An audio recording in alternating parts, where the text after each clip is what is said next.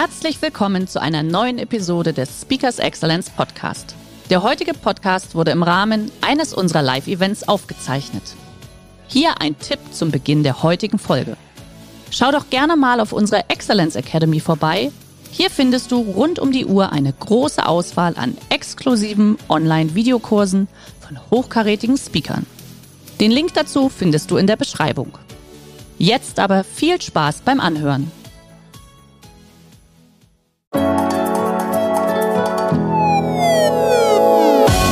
Und damit willkommen zu einer neuen Episode von Speakers Excellence, dem Podcast für Geschäftsführer, Veranstaltungs- oder Marketingprofis, die für ihr Event einen Speaker suchen, der ihre Gäste inspiriert, aktiviert und dafür sorgt, dass noch lange begeistert von ihrer Veranstaltung gesprochen wird. Ich bin Ihr Gastgeber Ulf Zinne. Los geht's.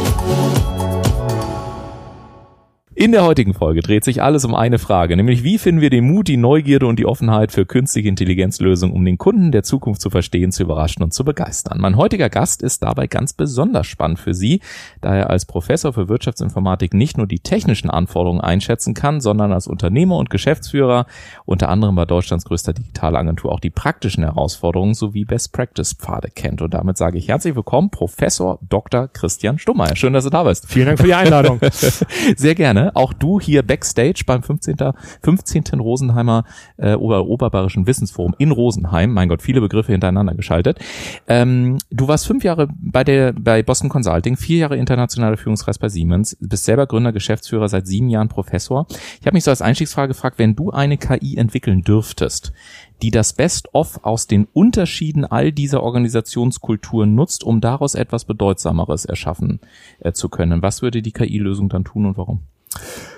Die KI-Lösung würde sehr ganzheitlich und sehr umfassend auf die Probleme schauen, weil sie unterschiedliche Perspektiven einbringt. Und hast das ja in meinem Lebenslauf eigentlich schon zusammengefasst. Ich bringe da die Konzernperspektive mit, ich bringe die Gründerperspektive mit, die akademische Perspektive, das digitale Verständnis und ähm, die KI, ähm, die das äh, schaffen würde, das wäre genau auch die KI, die in, in diese Richtung dann gehen würde ja. und sehr umfassend die Themen sich anschauen ja. würde. Und wenn man bei dir sich so ein bisschen damit äh, beschäftigt, dann merkt man, du bist wahnsinnig umtriebig. Auch hier, es hält dich kaum auf dem Sofa, wenn man das Wort KI alleine anspricht. Da bist du schon fast wieder am Aufspringen und sagen, ich will dir ein paar Sachen zeigen. Woher kommt denn die Faszination? Was ist das, was dich da so antreibt?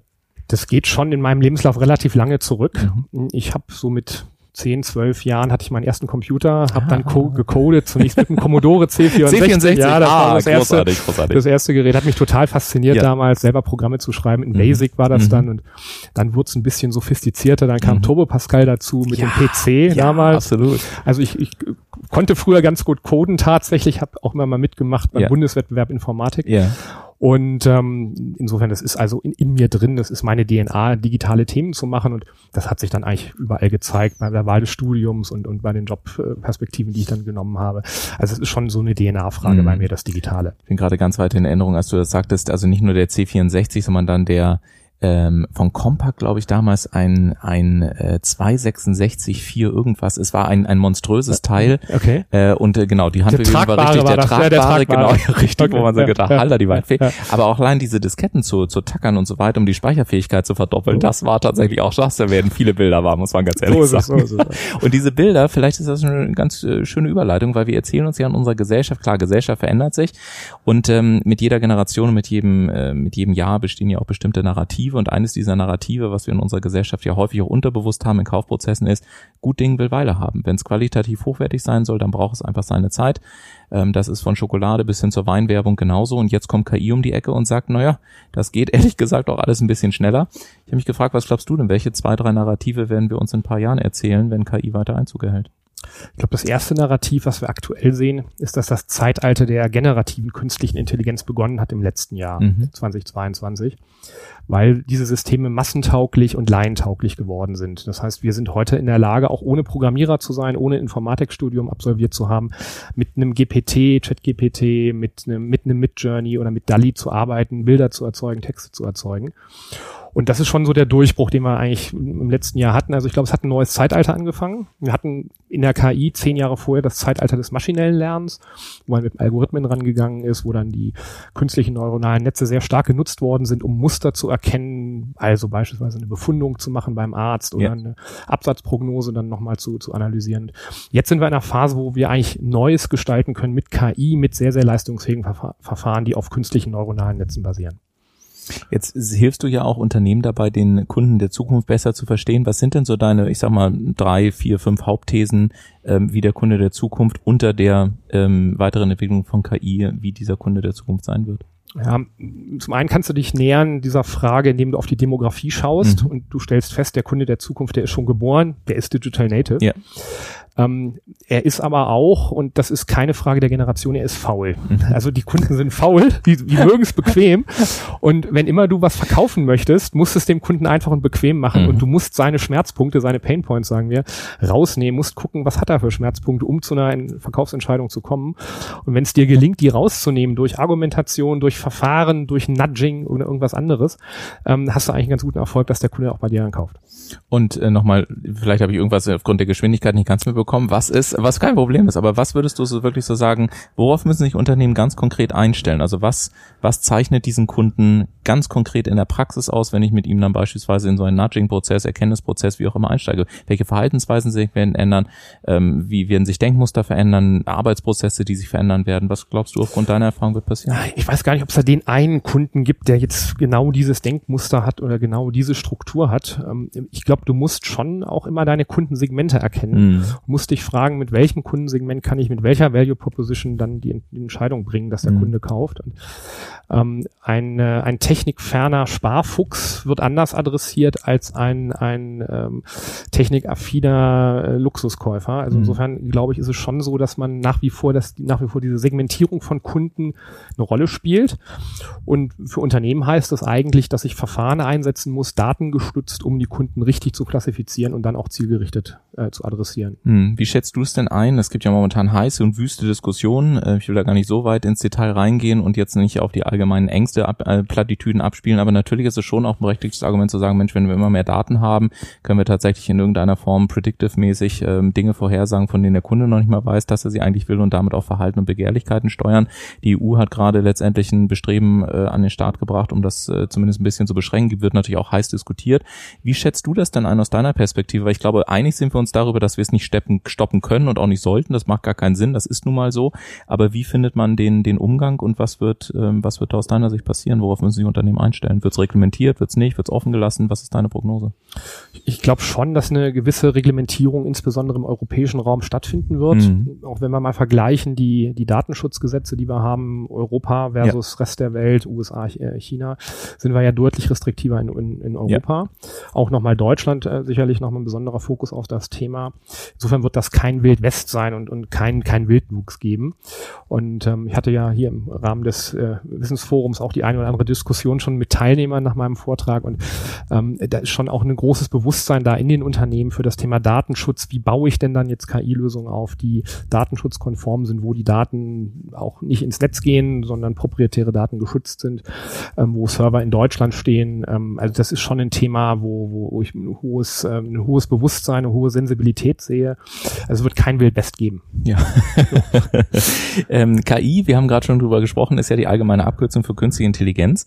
Ähm, ich habe mich mal gefragt, ähm, ist aber die Gesellschaft schon ready für KI? Weil was ich äh, tatsächlich zumindest ähm, in, auch in, in, in der Podcast-Beratung beispielsweise vorfinde, ist, dass immer wieder gesagt wird, nee, ich habe dafür eigentlich gar keine Zeit. Und ich habe mich mal ganz ehrlich gefragt, eigentlich müssten wir ja in einer Zeit, in der immer mehr KI kommt und ähnliches, müssten wir eigentlich den ganzen Tag relaxed am Strand liegen können. Und gleichzeitig ist es so, dass trotzdem dieses ähm, subjektive Empfinden von Zeitmangel immer stärker ausgeprägt ist. Insofern mal die Frage, woher kommt es, dass wir am Ende immer noch mehr dieses Gefühl, also immer noch mehr das Gefühl von Zeitknappheit haben, obwohl uns doch immer mehr Tools zur Verfügung stehen, die es uns eigentlich einfacher machen sollten? Weil wir durch diese Tools in kürzerer Zeit mehr schaffen. Mhm. Ähm, das ist tatsächlich so, dass wir ja heute eigentlich diese hybride Zusammenarbeit haben. Mensch und Computer arbeiten zusammen. Das heißt, der Mensch nutzt ein System wie GPT-4 oder ein anderes System, um Ideen zu bekommen, Texte zu bekommen, damit weiterzuarbeiten, eine erste Struktur zu bekommen ähm, und ist dadurch in der Lage, in kürzerer Zeit mehr Ergebnis zu produzieren. Aber sind wir als Menschen dafür gemacht? Also ist die Geschwindigkeit, die wir mit KI an den Tag legen, wirklich evolutionsbiologisch gesehen, wenn man überhaupt eine Parallele herstellen kann. Aber ist der, ist der Mensch als, als Rechensystem sozusagen auf so eine Geschwindigkeit überhaupt ausgerichtet? Ähm, ich habe immer die These, dass das, dass das menschliche Gehirn sich eigentlich anpasst an ja. die Themen. Die Gehirnforscher erzählen mir tatsächlich was anderes. Ja. Die sagen, dass die Entwicklungsprozesse des Gehirns deutlich längerfristig sind als die technischen Entwicklungen, die ja. laufen. Und ich glaube, es ist ein, eine, auch eine, eine, Frage, die jeder für sich beantworten muss, ob, ob er die Geschwindigkeit mitgehen möchte. Mhm. Also ob er das will. Ähm, ich ich glaube, du kannst heute schon noch in gewissen Bereichen sagen, ich, ich verschließe mich dem und, und nutze das erstmal nicht, wirst aber durchaus dann langfristig halt einen Wettbewerbsnachteil haben. Ja, und vielleicht ist das eben auch tatsächlich ein spannender Ansatzpunkt, ne, auch für Sie da draußen beispielsweise, sich mit äh, dir zu unterhalten und zu sagen, okay, wie wollen wir es denn implementieren, dass es eben nicht zu viel wird, weil die Option, gefühlt ist ja momentan jeden Tag eine neue KI-Lösung am Start. Ähm, und worauf sollten wir uns fokussieren, so dass wir eben mit den Mitarbeitern in dieses neue Zeitalter starten, aber eben nicht äh, alle komplett an die Wand spielen äh, am, am Ende. Wie, wie trifft man solche Entscheidungen? Wie gehst du vor? Wo, wie, wo, wo können Unternehmen anfangen in dieser unendlichen äh, Schier von Möglichkeiten? Auch da ist äh, so, dass eigentlich die alten Tugenden weiterhin gelten. Du musst zunächst mal priorisieren, musst mhm. also gucken aus diesem Meer der Möglichkeiten, dass du hast, was machst du? Und da musst du Kriterien anlegen, musst also überlegen, passend zur Unternehmensstrategie, die auch neue Möglichkeiten berücksichtigt, passend zu Rahmenbedingungen, die du hast, passend zu Entwicklungen, die du am Markt und bei Kunden siehst, ähm, baust du im Prinzip erstmal deine, deine Priorisierung auf. Mhm. Und dann gilt wie so oft Fokus, Fokus, Fokus. Also ich sitze ja oft mit Unternehmern zusammen, die viele Ideen haben und es mangelt nicht an guten Ideen, draußen im Land, sondern es mangelt dann teilweise an der konsequenten Umsetzung. Ja. Und das ist das Gleiche, was wir hier auch bei KI sehen. Also da wird ja fast jede Woche eine neue Sau durchs Getrieben. Ja. Ähm, aber es ist dann schon der Punkt zu sagen, ich schaue jetzt auf dieses Thema und dieses Thema, weil es strategisch passt, weil es die richtige Priorität ist und das setze ich dann mal konsequent um und ich fange einfach mal an. Mhm. So und dann ähm, fügt sich das weitere. Mhm. Und ich glaube schon, dass auch Strategien heute kurzlebiger geworden sind. Also man hatte früher, als ich studiert habe, so diese Fünf-Jahres-Strategie, ja. Sieben-Jahres-Strategie. Das hast du heute ja, eigentlich ja. nicht mehr. Du hast, wenn du Digitalstrategie hast, fängst du halt mal an, schreibst die runter, hast hoffentlich Commitment von denen in der Geschäftsleitung, die das dann auch verantworten sollen und du stellst dann nach sechs, nach zwölf, nach 18 Monaten fest, eigentlich müssen wir das Ding wieder anpassen. Mhm. Das ist auch okay. Mhm. Ja, und gerade das Thema Umsetzung, ne, das heißt immer so schön, also wo stehst du, wo willst du hin, was ist die Lücke und dann let's do it. Und wir wissen alle, wo das Problem liegt. Also das, äh, wobei ich finde auch immer tatsächlich, und vielleicht, äh, weiß nicht, wie deine Erfahrung ist, aber ich finde es tatsächlich immer erschreckend, wie, wie schwer es vielen Unternehmen auch einfach fällt, wirklich zu sagen, wo stehen wir eigentlich? Also wirklich mal eine, so eine SWOT-Analyse beispielsweise. Ich glaube, es ist eine der meist unterschätzten Strategieinstrumente dieses Planeten. Jeder kennt es, aber wenn du sagst, ja, aber jetzt mal präzise, so. Dann wird es irgendwie schwierig. Und dass man sagt, das eine ist marktorientiert, das andere ist Unternehmens, so. da fängt es ja schon mal an genau, irgendwie. So. Und das finde ich, finde ich tatsächlich spannend. Deswegen fällt mir gerade ein, als du sagtest, die Basics, das muss man dann eben auch mal äh, gelegentlich wieder drauf haben. Ne? Jetzt arbeitest du ja auch mit mit, ähm, mit jungen Menschen, äh, auch an der Uni, äh, die auf das Leben vorbereitet werden sollen. Jetzt habe ich mich gefragt, wenn du aus deiner Perspektive draufschaust, was sind denn so Qualifikationen, wo du sagst, da müssen wir an den Unis mehr ran, damit tatsächlich auch Arbeitnehmer entstehen, ähm, die für die Zukunft wirklich äh, gut aufgestellt sind, weil KI wird natürlich sehr viel verändern. Ähm, welche Fähigkeiten müssen wir heute mehr und mehr in den Uni-Ausbildungsplanen, auch in der menschlichen Qualifikation in den Mittelpunkt rücken, damit es langfristig klappt? Es ist, äh, sind teilweise auch wieder alte Tugenden, mhm. so diese Strukturierungsfähigkeit, also Probleme zu erkennen und zu strukturieren. Ähm, dann ist es letztlich so dieser, dieser, dieser, diese Grundeinstellung der Offenheit ähm, und auch der Neugierde, sich in neue Themen einzuarbeiten. Ähm, und, und dann ist es sowas, was ich so unternehmerisches Bauchgefühl tatsächlich nenne.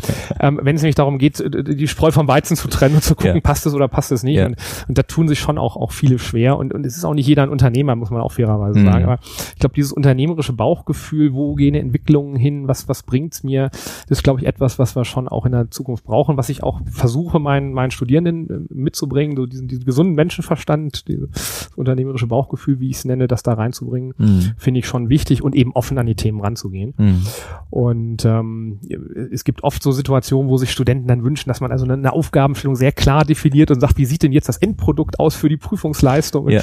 Ähm, das lasse ich manchmal ganz bewusst offen einfach, damit die Studierenden erkennen, sie müssen sich selber strukturieren ja. und sie müssen überlegen, wie sieht denn jetzt die Lösung aus? Welche Bestandteile brauche ich überhaupt, um das Ganze zum Erfolg zu führen? Ja. Und, ähm, wenn wir da ähm, Projektgruppen haben, wo eine Geschäftsidee entwickelt wird beispielsweise, dann, dann sehen die vier Präsentationen komplett anders aus und sind komplett anders aufgebaut. Ja, da sind so ein paar äh, Klassiker drin, wie, wie ein Business Case, den yeah. ich habe und vielleicht mein Business Canvas und vielleicht auch mal eine SWOT-Analyse, aber es ist im Prinzip jede Präsentation sieht anders aus, weil auch jedes Geschäftsmodell anders ist. Mm, ja, absolut. Und äh, diese Geschäftsmodelle entwickeln sich natürlich logischerweise weiter. KI entwickelt sich, ziehen wir noch mal ein paar andere äh, Themen rein. Robotik entwickelt sich weiter, sowas wie Alexis oder Siri ist mittlerweile in jedem Kinderzimmer so ungefähr. Ähm, das heißt, was ist denn deine These? Werden wir dann als Unternehmen beispielsweise künftig auch, ich sag mal so, digitale KI-Kollegen irgendwann rekrutieren? Wird es irgendwann äh, Personalagenturen für künstliche Intelligenz geben, dass man sagt, Mensch, also egal ob das dann ein Roboter ist, das ist vielleicht noch ein bisschen sehr weit weg, aber vielleicht irgendwelche geschützten äh, Abfragebefehle und so, wo man sagt, ja, das kannst du einkaufen und der ergänzt dann das Team an der Stelle. Also ich glaube, es wird den Zugriff auf Wissensbasen geben, mhm. so eine Art Plugin oder App, die ich reinschalten kann in mein Modell wo Daten gelernt wurden oder Daten verwendet werden, die eben nicht öffentlich zugänglich sind. Also das glaube ich schon, dass wir da Entwicklungen haben, auch wirklich Wissensbasen äh, aufzubauen für einzelne Domänenbereiche, für einzelne Industrien, für, für einzelne äh, Banken, äh, Branchen. Zum einen. Zum anderen ähm, haben wir natürlich so das Thema, was besteuere ich denn in der Zukunft? Also ja. die Frage, besteuere ja. ich die Arbeit ja. oder besteuere ich das Einsetzen einer KI, die ja durchaus auch wertschaffend sein kann? Mhm. Und ähm, jetzt haben wir ja in der Vergangenheit ähm, schon mal den Wandel gehabt von der von der Handarbeit zu einer Maschinisierung, Fließfertigung, ähm, Roboterisierung in Unternehmen. Und auch da besteuern wir ja nicht die die Lohnsteuer des Roboters, der da denn, dann tätig wird. Insofern weiß ich nicht, ob man ob man sagt, ich muss jetzt den die KI besteuern. Mhm. Ähm, ich glaube eher, dass man klassisch daran gehen wird und sagen wird, wenn ein Unternehmen KI einsetzt, erfolgreich ist dadurch, einen höheren Gewinn hat, wird man mit den klassischen Steuermechanismen arbeiten. Mhm. Was sind denn so abschließend gesagt so deine zwei, drei großen Prognosen ähm, für Unternehmen, ähm, was KI, ich sag mal so, gehen wir mal vorsichtig rein für die nächsten drei Jahre. Ich glaube, weiter macht das noch gar keinen Sinn, ähm, zu sagen, was wird den Markt prägen, was wird die Unternehmen prägen. Ist eine total schwierige Frage. Ich hätte vor drei Jahren nicht die Entwicklung so vorhersehen können, wie wir sie jetzt in den letzten anderthalb Jahren hatten. Ja. Tatsächlich auch die Leistungsfähigkeit ja. dieser Large Irre. Language Models ja. hätte ich nicht gesagt. Ich komme ja nun vom Fach, bin nicht ganz tief drin, aber ich habe ja schon einen guten Überblick, auch als wissenschaftlicher mhm. Leiter eines großen bayerischen KI-Zentrums. Mhm. Aber ähm, das ist schon äh, echt stark, was sich da vollzogen hat. Insofern glaube ich, die Modelle werden äh, Schritt für Schritt leistungsfähiger und die Schritte sind kurz. Also wir reden nicht über Iterationen Jahr oder zwei Jahre, sondern es ist teilweise vier vier Monate und ich habe die, die nächste gute Stufe. Ähm, vielleicht eine Anekdote dazu. Man hat ähm, ein Sprachmodell der GPT 3.5 genommen, mhm. war vor vier, vor fünf mhm. Monaten verfügbar, hat das bayerische Abitur da reingegeben. Notenspektrum war eigentlich durchgefallen, also ja. vier minus fünf. Ja. Und vier Monate später gleiche Technologie, besseres Datenmodell, besseres Sprachmodell, ähm, im Prinzip im Zweierbereich ja. bestanden. Und das ist eine Entwicklung von ich fall durch bis hin zu ich bin ein guten Schüler, der sich in, in die sich in drei Monaten, vier Monaten vollzogen hat. Ähm, in, insofern tue ich mich mit der Prognose echt schwer. Ich würde eher die Frage beantworten und, und sagen, äh, Unternehmen äh, müssen das äh, tun, was ich auch meinen Studenten sage. Die sollen neugierig und mutig rangehen ja. und sollen in der Tat schauen, welche Technologien draußen sind ja. und die dann entsprechend einsetzen. Ja, und ich glaube auch, also wir sehen es ja auch im Podcast-Bereich, was da mittlerweile an Möglichkeiten besteht, ist der Wahnsinn. Auch ähm, Verwertung von Content so. beispielsweise und da, da mal produktiv ranzugehen, neugierig ranzugehen und zu sagen, Mensch, das ist ja der Wahnsinn, da kann ich einfach einen Text irgendwo reinschmeißen und bekomme wirklich gute Arbeit. Und vor allen Dingen glaube ich auch, ich weiß nicht, wie du das siehst, aber manchmal frage ich mich auch, Leute, warum eigentlich so viel, so viel Angst? Denn eins ist doch klar. Mist rein, gleich Mist raus. Also wenn nichts Substanzielles reinkommt, dann kann auch die KI da nichts so. mitmachen. Ähm, ich sehe dich nicken fleißig. Ähm, wird das etwas sein, was, was auch in der Zukunft so sein wird? Oder werden wir wirklich eine nächste Iteration haben, wo du sagst, nee, dann haben wir tatsächlich sowas wie Imitation von Hirnzellen oder ähnliches und dann ähm, ist vielleicht auch diese evolutionsbiologische Spitze in Anführungszeichen, nämlich der eigene Intellekt, also die Badekappe und das, äh, der, der Neokortex, da müssen wir den vielleicht irgendwann mal in einer weiteren Podcast-Folge strugglen und sagen, ähm, wie sieht's denn aus mit der Spitze der Evolution? ich glaube und ich hoffe, ich glaube und hoffe, ich würde es mal in der, der Reihenfolge sagen, ähm, dass schon diese Kompetenz mit einer KI umzugehen nach ja. wie vor auch eine Kernkompetenz sein wird. Und ja.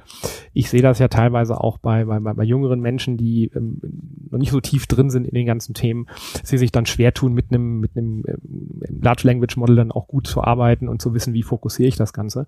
Ich glaube, wir müssen da die, die Leute, die Menschen ranführen, müssen denen Lust machen auf diese Themen. Ich glaube, die Kompetenz wirst du weiterhin brauchen. Und du hast gerade selber schon gesagt, du bist auch im Forschungszentrum. Das heißt, äh, auch für Sie vielleicht spannend da draußen, wie ich in der Anmoderation schon sagte, sage ich es auch gerne in der Abmoderation nochmal. Ich glaube, wir brauchen tatsächlich Menschen, die aus verschiedenen Perspektiven da drauf schauen. Denn ich kann zumindest aus der Podcaster-Perspektive bezeichnen, die Anzahl der Tools explodiert. Jeden Tag kann man sich mit tausend Sachen auseinandersetzen.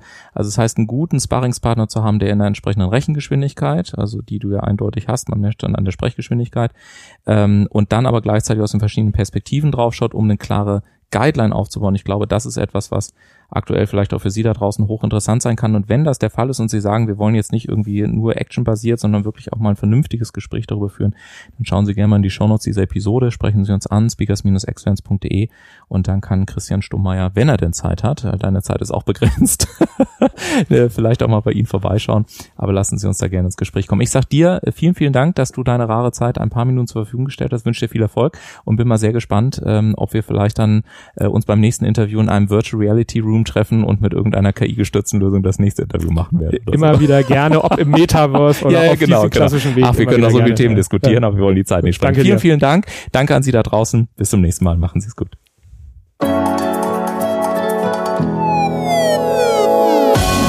Hat Ihnen die heutige Episode gefallen? Möchten Sie mehr darüber wissen, wie unser heutiger Gast auch Ihre Gäste inspiriert, aktiviert und dafür sorgt, dass noch lange begeistert von Ihrer Veranstaltung gesprochen wird? Dann rufen Sie uns gerne an oder senden Sie uns eine E-Mail an info at speakers-excellence.de. Und wenn Sie auch künftig von den besten Unternehmern und Speakern inspiriert werden wollen, dann abonnieren Sie gerne noch diesen Podcast, denn dann werden Sie automatisch und kostenlos über alle neuen Folgen informiert. Der heutige Vortrag hat dir gefallen? Dann schau dich doch gerne auf unserem Kanal um oder sei live bei einem Forum dabei. Weitere Informationen findest du in der Beschreibung. Bis zum nächsten Mal.